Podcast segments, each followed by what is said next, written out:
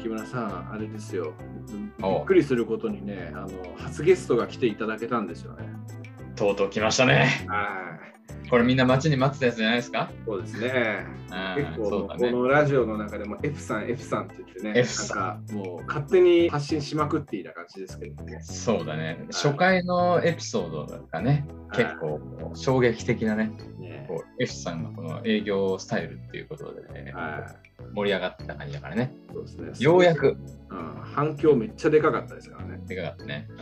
うん。地味にじゃなくてめっちゃ本当にでかかったですからね。でかかったね。そうそう。はい。来ていただいてるということで。俺 どこで出ればいいのか分かんなくてずっと待ってたんです はい、よよ呼んでください、木村さんがじゃあ。そうそうだね。じゃあ、じゃあ、今日はゲストね、F さんを呼んでます。藤村さん。けど。どうも、F さんこと、F さんこと藤村です。かなり無理くり営業して、お客さんにメリットなく 受注を取ってばかりの藤村です。いや、こ過去の過去の話だもんね。はいよろしくお願いします。よろしくお願いしますよろしくお願いします。いやよろしくお願いやーラジオ聞いていて、本当はい。ちょっと出てみたいなと思う気になったんで。いやー、嬉しいですね。初ゲストですよ、これ。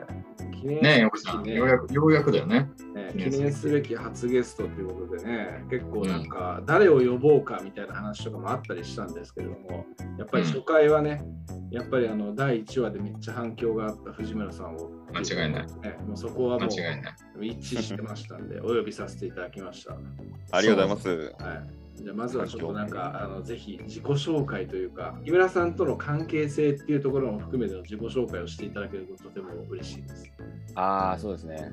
えっと、まあ、木村さんとの関係性でいうと、まあ、入社時、新宿の時に、えーもうその時すでに係長でしたね、木村さんは。うんその時に、課は違ったんですけども、新宿の営業部として、まあ、同じ空気を吸ってえーおりました。で、もうその時ですね、木村さんは大スター営業で、スーパースター、もうトップセールスの上みたいな営業なんですよ。私のまあ直属の上司と、まあ、課長の当時ね、さんが、さんが、まあ、上司だったんですけど、まあ、その方と木村さん自身も結構仲良かったんで、まあ、木村さんとも自然と、はいうん。これはまあ思い出話1なんですけど、なんか話すの分かる気がする。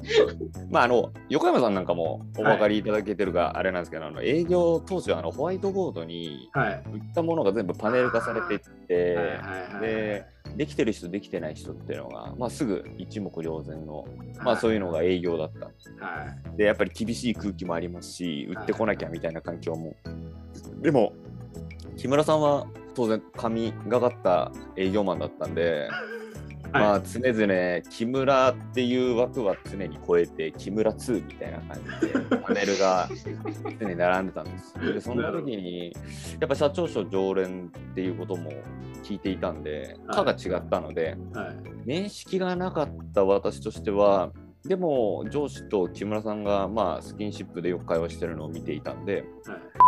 に言われたんですよちょっとキムに聞いてこいよってキムってよく言われてるはい。わかりましたっつって。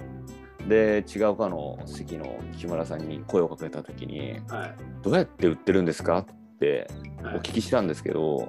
絶対本人は、はい。後ほどこの話すると、俺はそんなこと絶対って言ってないって言うんですけど、間違いなんですけど、間違いなく、はい。おおって言って、はい。受注が止まんねえよって言って、僕に言ったんですよ。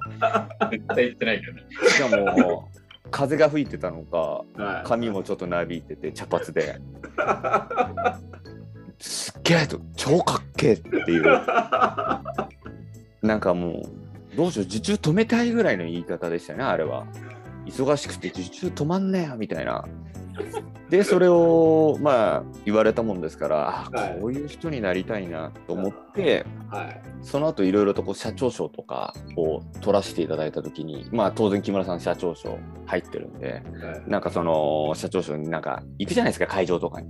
はい。その時とかに初めてなんかゆっくり話す機会があって、はい。あの時なんかすごいなんか受注止まんねえよって言ってた木村さんどこ行ったっけなぐらいすごくしっかりと地に足つけてあの自分はもうそういうタイプな謙遜の木村って後に私は木村さんから学ぶことになるんですけど謙遜に謙遜。でもだから初回初回間違っちゃったんじゃないかな木村さんは。うっかり。絶対やってないから、絶対やってないから、それ。うっかりあの リース会社リース会社の女性と間違えたんじゃないかなと思って。聞いて。きた時にああの頃はあれじゃないですかリース会社の営業さんはね横来て「なんかないですか?」とか言って、片片膝ついてね。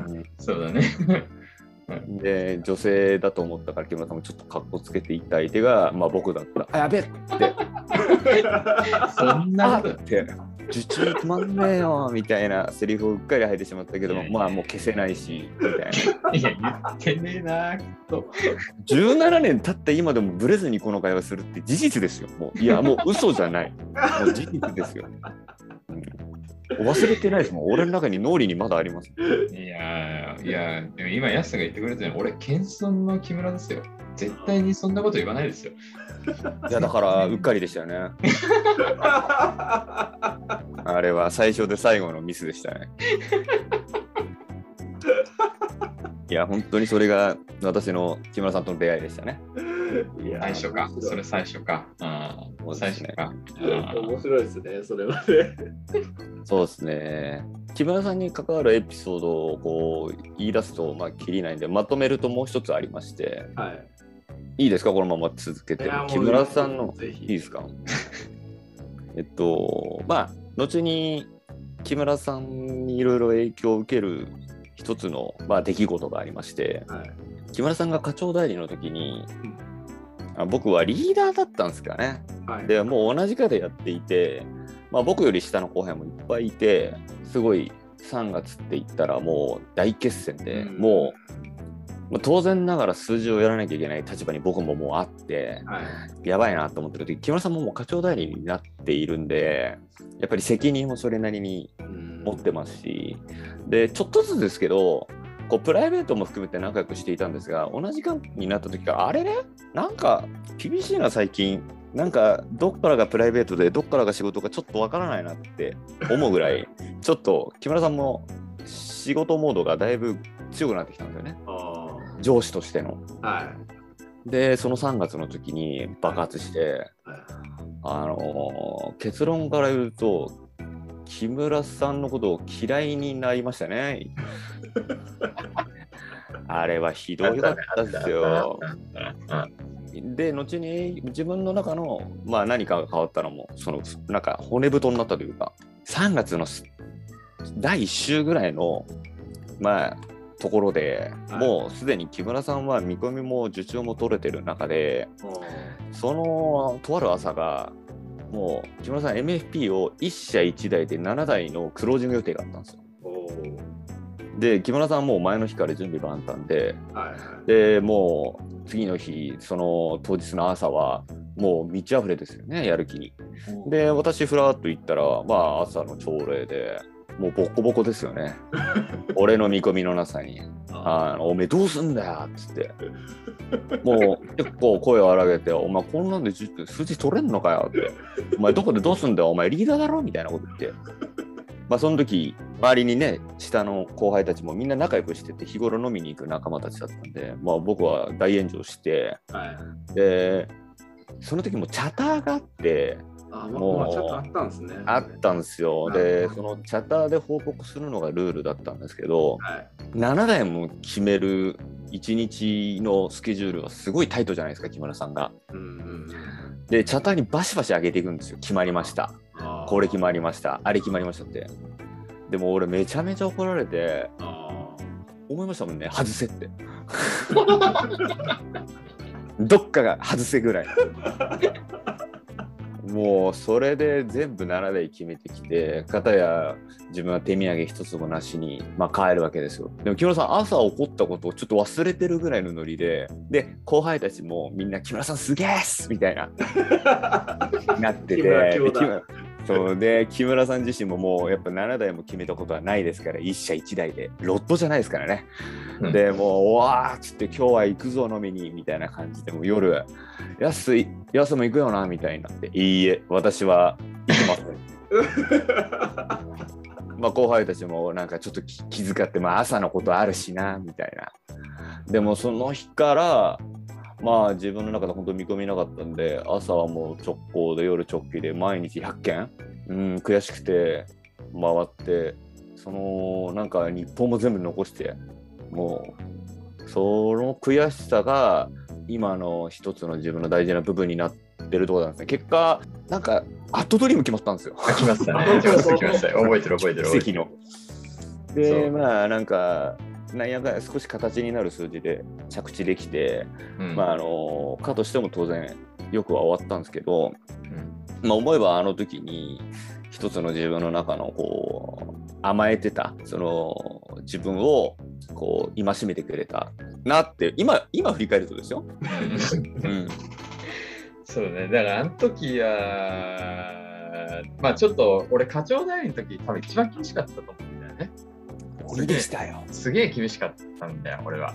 本当に課長の時より厳しかったんだよね、課長代理しかった。が。うんだから、すごく自分にもプレッシャーかけてたの。言ったら、自分も数字をやれなかったらもう全然みんなついてこないじゃん数字もやりながらそれを言うっていうことで、すごくプレッシャーかかって、えーいたんだけど、本当に一番厳しくやってて、で、その時に3月だから、ヤスってキーポイントだから、ね、ヤスってみんな俺との関係性知ってるから、仲いいっての分かってるんだけど、そのヤスを、まあ、ヤス、ね、いや、申し訳ないんだけど、うん、わかりますよ、思えば。そう、結構ガツンってやっちゃったんだよね。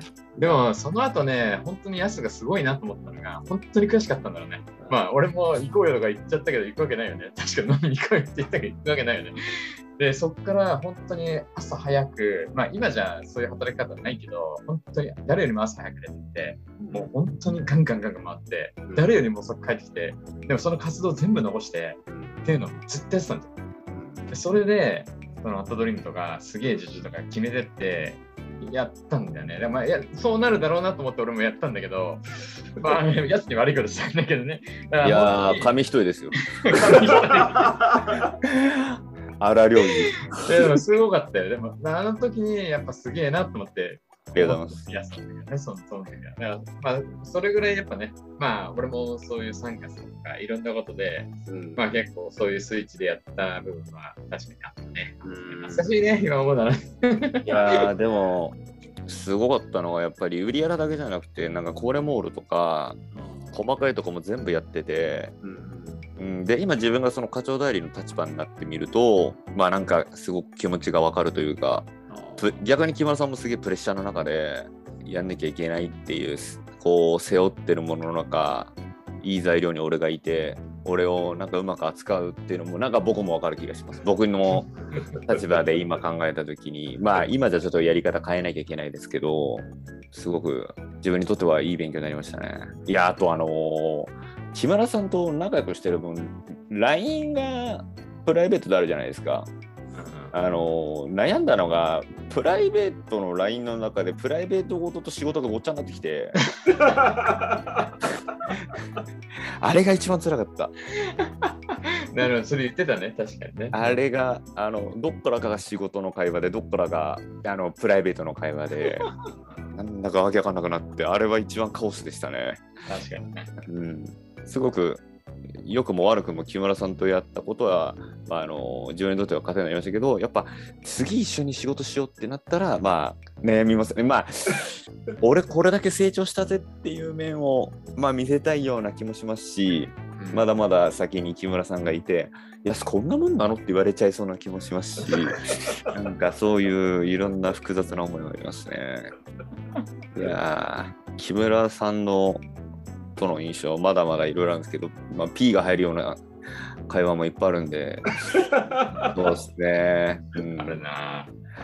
そうですね。あとは木村さんがやっぱりさっきあの第1話で出てきたあの F さんの時のあれもやっぱ木村さんがすごいなって僕は逆に思っててうんあのキャノネットの表彰報奨でうん。僕の思考だとはい。こんなもんもう無理くりでももう客に取りに行く。いや木村さんなんか「やつお前すげえよ」って言ってたんですけど木村さんはメリットを見出そうとするんですよ。あお客さんに、まあ、苦しいかもしれないですけど、絶対お客さんのこれが良くなるんでって何か見つけたり、うんあのそれでやってる姿は、まあ、後に自分も考え直さなきゃいけない。今、これがスタンダードじゃないですか。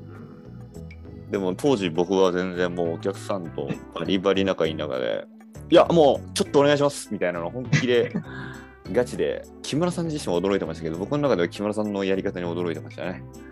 ああ、ここまで、でもこんなことしてたら全然沖縄行けんやんって思いながら、まあなんかそんなところが、まあ、自己中心的な、まあ自分の考えは後に改めなきゃいけない。まあ、やけどを負ったりしたことでいい勉強になったんですけど、あの頃はもうなんかあれが普通でしたね。あ、木村さんすごいですね。やっぱそういうところのメリットを見出す。あの頃ってそんな材料ないじゃないですか。メリットを見出そうにも武器も。うん、まあな。回線ぐらいでしたね。うん。うん。まあな。今は変わってきてるわけでしょ？その昔のそういうね、こう人間力でこうやるような感じではなく、うん。だあ。だけではなく、でもあの今自分の下にいる子たちとかメリットを見出すこと要は木村さんみたいなスタイルだったり提案力とか要はあの頭のいい子たちなんであのその辺は逆にできててクロージング力がないんですわ。提案プランまでは完璧なんですよ、うん。うん、でお客さんのこと考えてるんででこの間も同行した時にじゃあ検討するよって社長がうん。言うじゃないですか。うん検討するよって言われた瞬間にじゃあお願いしますっていうのが。うん。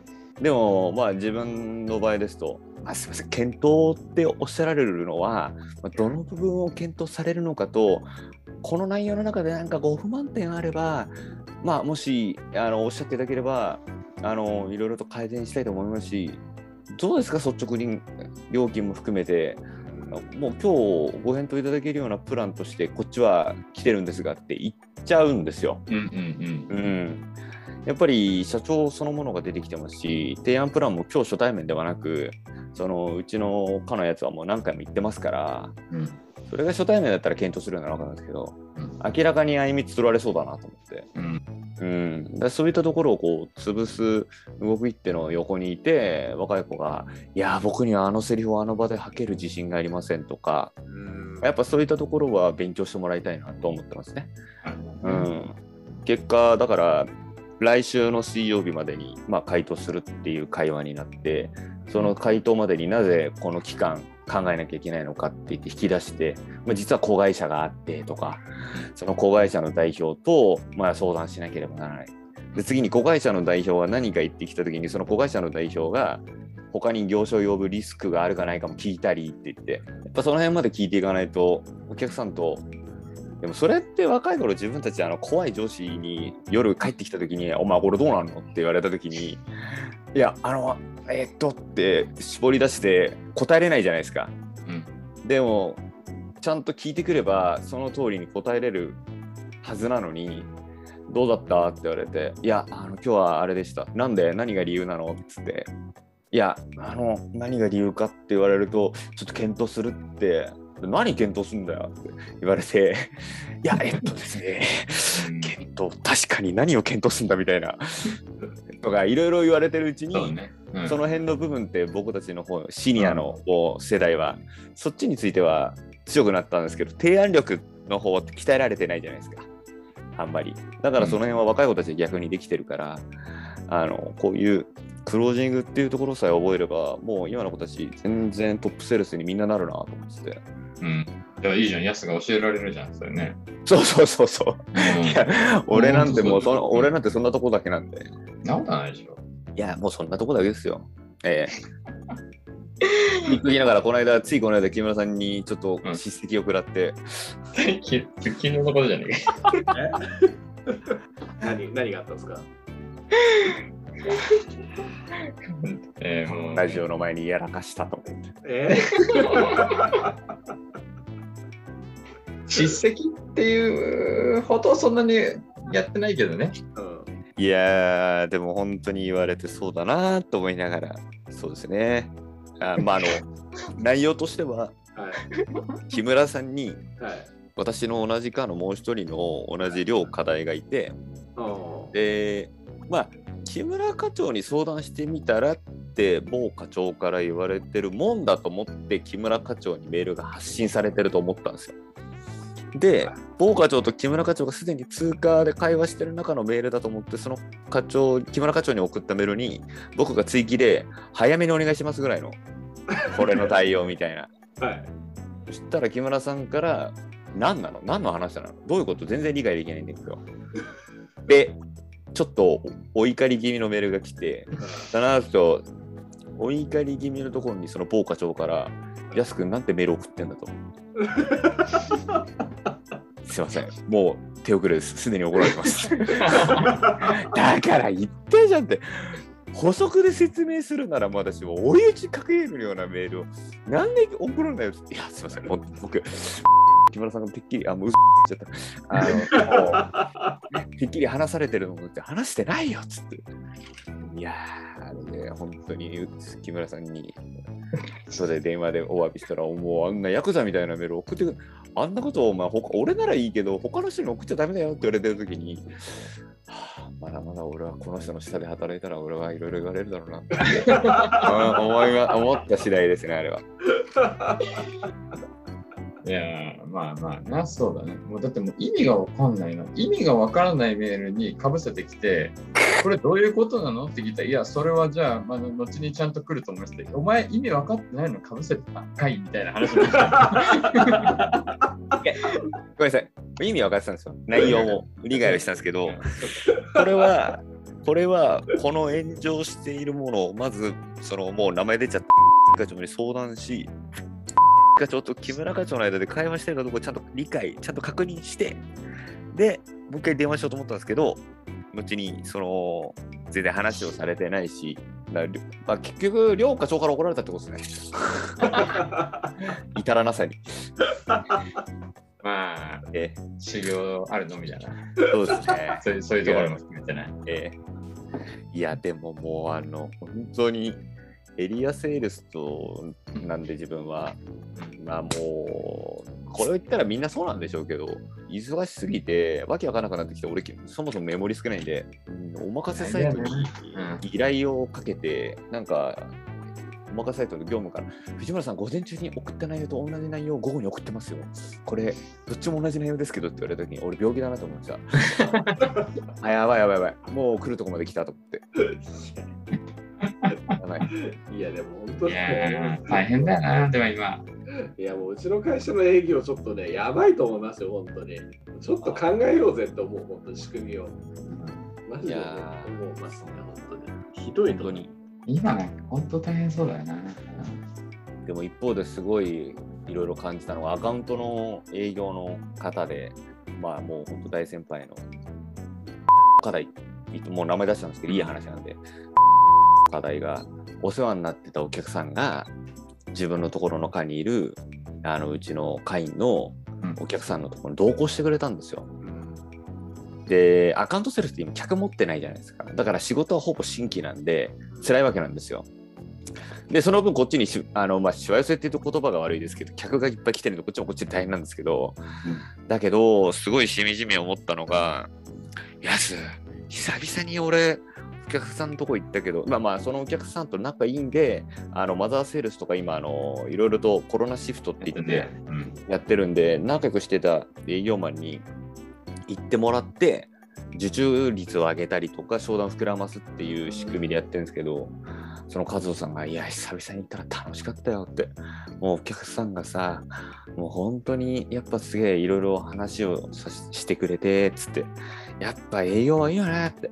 お客さんの会話してなんぼだよ。いや、久々に楽しかったよって言われたときに、まあ、やっぱ現場にいて辛いこともありますけど、確かにお客さんと仲良くしながら会話するって楽しさの話を聞いて、まあ、俺もそれが楽しくてこの仕事してるしなっていうのは改めて感じましたね。